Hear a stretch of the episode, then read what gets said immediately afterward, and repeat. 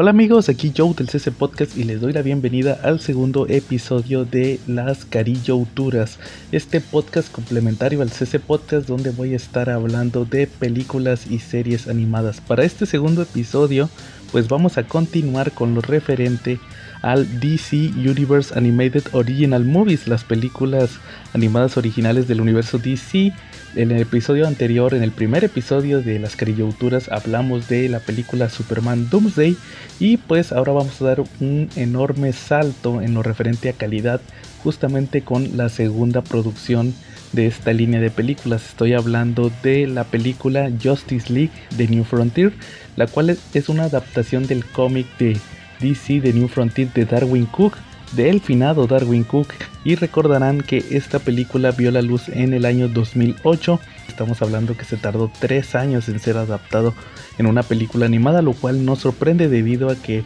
Darwin Cook siempre fue un artista que su trabajo se eh, su estilo de dibujo y, su trabajo era más relacionado con lo referente a la animación. Prácticamente todo su trabajo eran storyboards, entonces fue, fue relativamente eh, obvio que iba a ser en un punto adaptado para una película animada. También el, estilo de la historia se prestaba mucho para eso. Entonces pues vamos a revisar esta película que fue Justice League de New Frontier.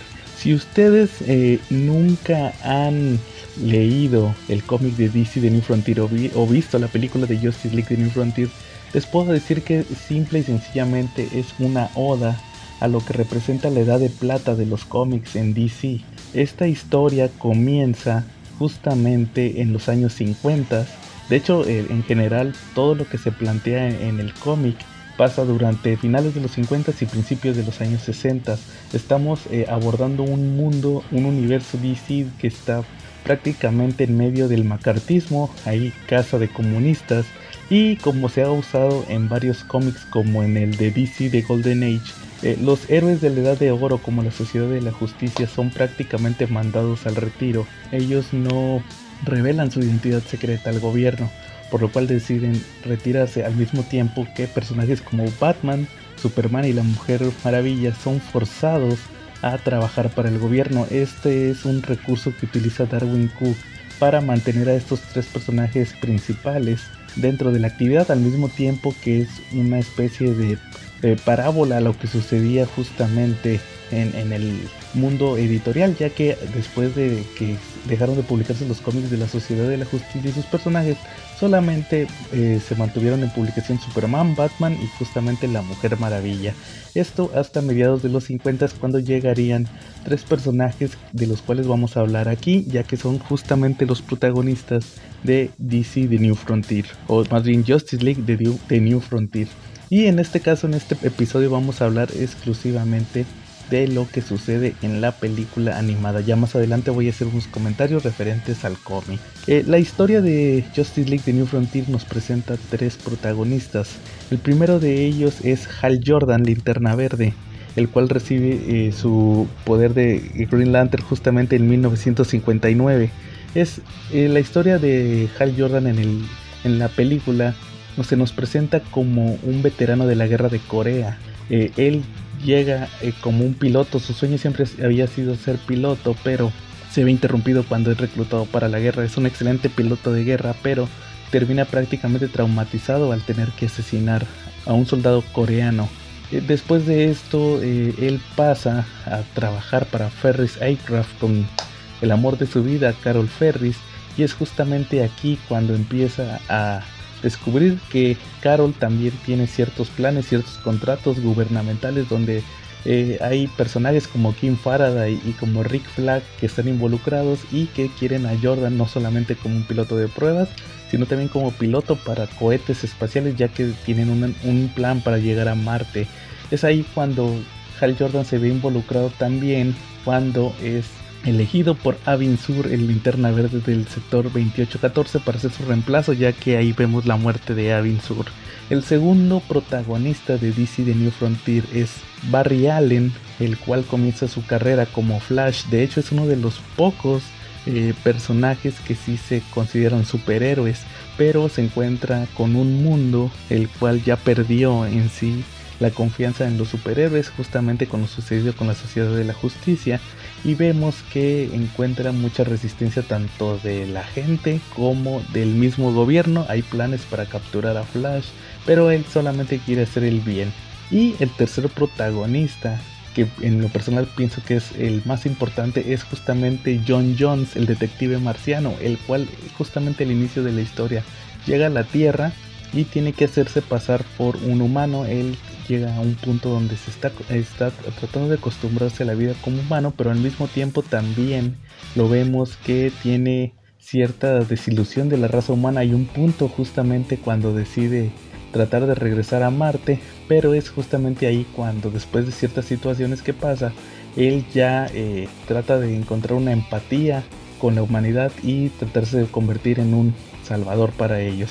Todos estos tres arcos argumentales que vemos con los personajes se ven complementados con una historia principal donde vemos una amenaza extraterrestre conocida como el núcleo, la cual ha estado desde hace siglos en la Tierra haciéndose pasar por una isla. De hecho, en muchas partes lo llaman la isla de los dinosaurios, ya que tiene criaturas que asemejan a los dinosaurios y que es una amenaza que van a combatir los tres protagonistas al mismo tiempo de tratar de unir a otros héroes que forman parte de la continuidad de la edad de plata de DC Comics, pero como les digo, estamos en medio del macartismo, entonces hay mucha desconfianza contra los héroes enmascarados. Eh, si se preguntan qué pasa con Superman, Batman y la Mujer Maravilla, pues ellos están ahí en la historia, pero eh, están en un papel más secundario.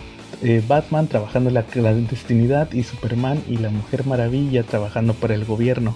Entonces al final esta es la historia de Hal Jordan, de Barry Allen y de John Jones. Eh, otro punto importante que les puedo decir de esta historia es que fue dirigida por Dave Bullock, el cual no tiene muchos créditos como director de animación, es más eh, que nada artista de storyboards y ha trabajado en series como Clone Wars, también trabajó para Justice League Unlimited como artista de storyboards, también en la serie de, de Batman, esta que siguió después de la serie animada y también en Teen Titans, en Transformers, también trabajó en Scooby-Doo y en otras series relacionadas. Pues prácticamente su único trabajo como director fue justamente aquí en DC The New Frontier o Justice League The New Frontier la película. También fue producida justamente por Bruce Timm, de hecho como les había comentado en el episodio anterior, la mayoría de las primeras películas son producidas por Bruce Timm pero siento que tuvo muy poca influencia aquí, lo relativamente se mantiene apegada al cómic, sí tiene ciertos cambios, pero la mayoría de lo que vemos es lo que presenta Darwin Cook en el material original. En el caso del, del cast de voces, primero el cast de voces en inglés, eh, no hay muchos eh, artistas conocidos. Principalmente está Neil Patrick Harris en el papel de Barry Allen. También tenemos a Lucy Lawless, Sheena, que está en el papel de la Mujer Maravilla, y Brooke Shields en el papel de Carol Ferris. En estos primeros eh, intentos de películas animadas no vamos a ver muchos nombres importantes, va a ser hasta según vaya avanzando que van a ir reclutando más artistas para que hagan los cast de voces. En el caso del doblaje, igual que la película anterior tuvo su doblaje en Venezuela, de hecho la mayoría de las películas animadas de DC y series de DC son dobladas en Venezuela. Y tenemos eh, nombres conocidos ya que en el caso de Superman es interpretado por Luis Miguel Pérez, que lo interpretó también en la serie animada de Superman, en Justice League y en Justice League Unlimited. Tenemos también a Maricel González, que regresa para ser a Wonder Woman, como lo estuvo haciendo en parte de Justice League Unlimited. Y también a Carlos Vitale, que fue el que le daba también la voz a John Jones. Un caso curioso es el de Héctor Indriago, que es conocido por ser la segunda voz de Batman, ya después de que se, retiró la persona que lo hacía en la serie de Justice League Unlimited, que no recuerdo ahorita aquí el nombre, no tengo el dato en la mano, pero Héctor Indriagor entra para la serie de The Batman y posteriormente se queda ya prácticamente con el papel de Batman en cualquier producción que saliera hasta hace poco. Y aquí no interpreta a Batman, interpreta a Hal Jordan, Linterna Verde, entonces es curioso verlo en este papel. Y en, eh, todos los demás son pues los actores que de relleno que vemos de Venezuela. Y ahora sí, pasando justamente a un punto muy importante, vamos a revisar las diferencias que tuvo la serie eh, de la película, la serie de cómic contra la película. Entonces vamos a revisar ciertos detalles que tuvo. El primero que les puedo decir es que en la película se omite en los primeros capítulos que tuvimos en el cómic, como lo fue la primera presentación de la isla de los dinosaurios.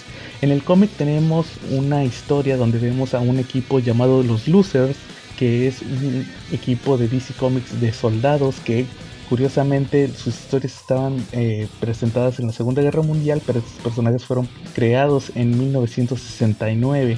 Ellos combaten originalmente a, la isla de los dinosaurios, pero aquí eh, en la película solamente se hace una referencia cuando Batman está investigando el caso. Ahí hay un guiño a, la historia de los losers. También el segundo capítulo es justamente cuando se nos presenta todo lo que les platiqué del macartismo, de cómo los héroes se tuvieron que retirar, los héroes de la Edad Dorada.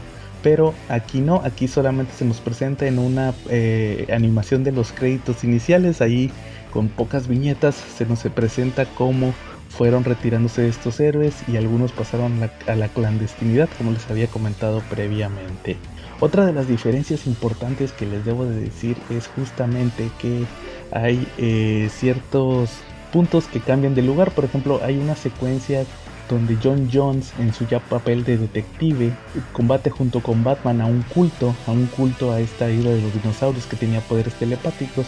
Y, también está la presentación de Flash, cambian de lugar. En el cómic es primero eh, la pelea contra el culto y posteriormente la presentación de Flash. Y en la película es al revés, primero tenemos eh, las escenas de Flash y ya más adelante vemos lo que pasa con Batman. También en esta presentación de Flash tenemos ciertos cameos, por ejemplo, en la película se eliminan la mayoría de las referencias que teníamos a la Sociedad de la Justicia de América de hecho, cuando comienza esta secuencia de Flash, eh, eh, Iris West, la novia y posteriormente esposa de Flash, está en, Las Vegas ya que está cubriendo un evento donde hay una pelea de Ted Grant, el personaje que es conocido como Wildcat, donde está enfrentando a el mismísimo Mohamed Ali. Eh, solamente aparece ahí el nombre de Clay, que fue el apellido de Cassius Clay, pero para la película se cambia de Clay, se cambia a Cook. Obviamente era una referencia al autor del cómic, Darwin Cook pero eh, en, la, en la película solamente vemos una pequeña escena de la pelea,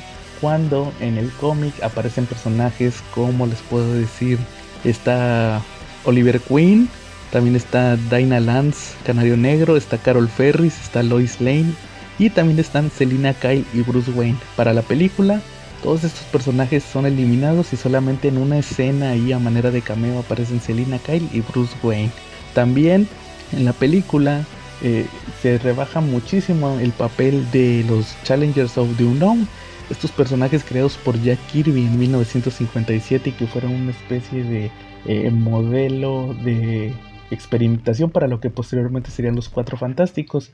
En la película aparece mucho el personaje de Ace Morgan, que es amigo de Hal Jordan, que es miembro de los Challengers of the Unknown, pero para la película como les digo, nada más aparece, pero en el cómic eh, aparece toda la historia de los Challengers of the Unknown.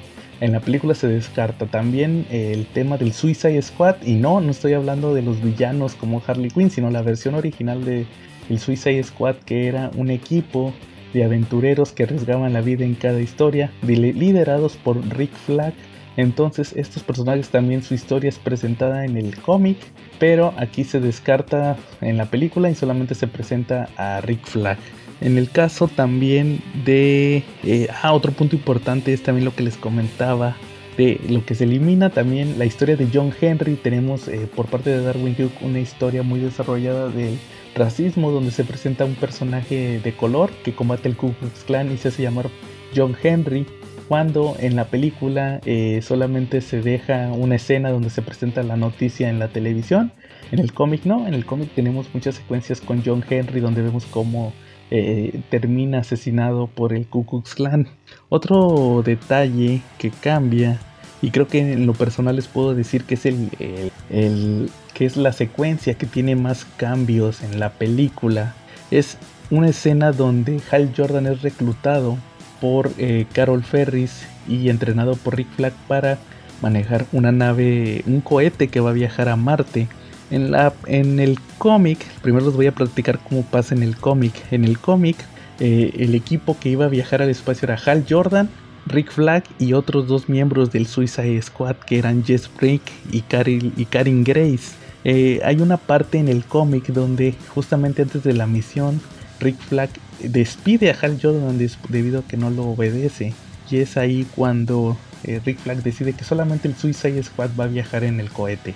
Ahí antes del despegue Hal Jordan se disculpa con Rick Flag y le dice que los va a estar apoyando desde el eh, control de mando. Ahí eh, más o menos hay una especie de reconciliación. Y cuando se lanza el cohete, eh, vemos que el personaje de Jess Brink, que es amigo de Rick Flag, está controlado por parte de la isla de los dinosaurios. Les digo, tiene poderes psíquicos y él sabotea el cohete. Un punto también importante es que se menciona que ese cohete que iba a Marte traía armas biológicas, bacteriológicas y ojivas nucleares, justamente por si había alguna especie de hostilidad. Ellos pensaban que había vida en Marte, justamente aparte de, John Jones. No sabían que Marte ya que más bien que John Jones era el último marciano. Y eh, al final se dan cuenta que no tienen salvación y que si se regresa el cohete a la Tierra, pues se van a desatar todas estas armas que traía la nave. Los Challengers of the Unknown, que les digo que también son eliminados en la película, tratan de rescatar la nave, fallan y es cuando deciden hablarle a Superman, pero Superman está peleando con un robot y pues ahí tenemos una secuencia ahí más o menos dramática donde Superman trata de derrotar al robot para darse tiempo de tratar de salvar el cohete. Al final eh, Superman derrota al robot, trata de salvar a los... Solamente alcanza más bien a rescatar a los Challengers of the Unknown, pero el cohete ya no tiene salvación y es ahí cuando Rick Flag y la chica que se llama Karin Grace deciden sacrificarse heroicamente para detonar la nave y así que las ojivas nucleares no entren a la atmósfera y ellos mueran en el espacio con la explosión nuclear. Es una parte muy dramática ya que también el, justamente Rick Flag se despide de Hal Jordan por medio de la radio y le, le cuenta una historia acerca de Martin Jordan, el padre de Hal Jordan, que todos los que conocemos la historia de Green Lantern, de Hal Jordan, conocemos la historia de su padre y de cómo él lo admiraba y mucho de lo que él hace es basado en lo que hace su padre. Pero eh, en la película todo esto que les acabo de platicar se elimina. Eh, está curioso porque en el caso de la película cambia la historia para que solo vayan Hal Jordan y Rick Flag en la nave. Como les digo, se eliminan todas las referencias a otros miembros del Suicide Squad y de los Challengers. Van solamente Jordan, Rick Flag y eh, la, nave falla solamente porque sí, tuvo, tuvo fallas. Eh, ahí Hal Jordan se quiere echar de valiente para tratar de aterrizar la nave. Hay un punto donde se agarra a golpes con Rick Flag, lo termina noqueando. Y es ahí cuando Rick Flag despierta que le dice que no, que no va a dejar que él aterrice la nave, va a picarle al botón de la autodestrucción. Y es ahí cuando le deciden hablar a Superman. Superman llega, pero la nave eh, se empieza a desarmar. Hal Jordan sale prácticamente despedido al espacio y Superman solamente lo alcanza a salvar. Cuando trata de salvar a Rick Flag, él ya le eh, presionó el botón de autodestrucción y ahí es cuando Rick Flag muere. O sea, realmente de una muerte muy heroica que veíamos en la versión impresa se elimina completamente en la versión animada.